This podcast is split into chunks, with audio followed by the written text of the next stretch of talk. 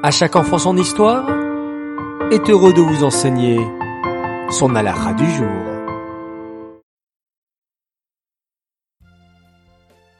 Avant d'écouter la du jour, reprenons notre question d'hier. La question était avec quoi peut-on faire les caparottes? Et vous avez répondu juste, car il fallait dire avec un coq ou une poule ou bien de l'argent, et il y en a même qui ont rajouté avec du poisson. Bravo à tous les participants et bravo à notre grande gagnante du jour, Lia Bilgraer. Nous te préparons un joli cadeau. Écoutons maintenant la du jour. Le jour de Yom Kippour est un jour très spécial. C'est le jour le plus kadosh de l'année. Comme nous l'avons déjà vu, c'est le jour où Hachem pardonne toutes nos fautes.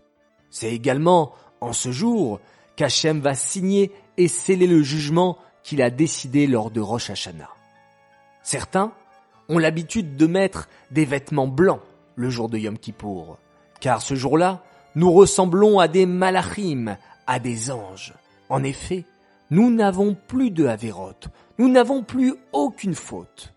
C'est pour cela que dans le schéma Israël, nous prononçons la phrase de Baruch, Shem, Kevod, Malchuto, Léolam, Vaed à voix haute, contrairement aux autres jours de l'année où nous la disons à voix basse.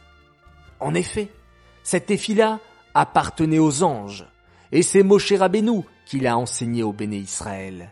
Mais comme c'est une tefila qui n'est pas à nous à l'origine, mais qui était aux anges dans le ciel, nous la disons en chuchotant durant toute l'année.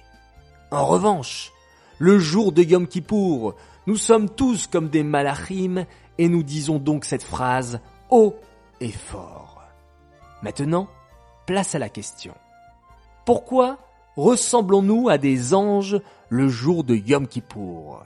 Réponse 1, car nous chantons des téphilotes comme eux. Réponse 2, car nous n'avons plus de Havéroth, plus de fautes. Ou bien, réponse 3, car nous apprenons à voler dans le ciel. 1, 2 ou 3, à vous de jouer.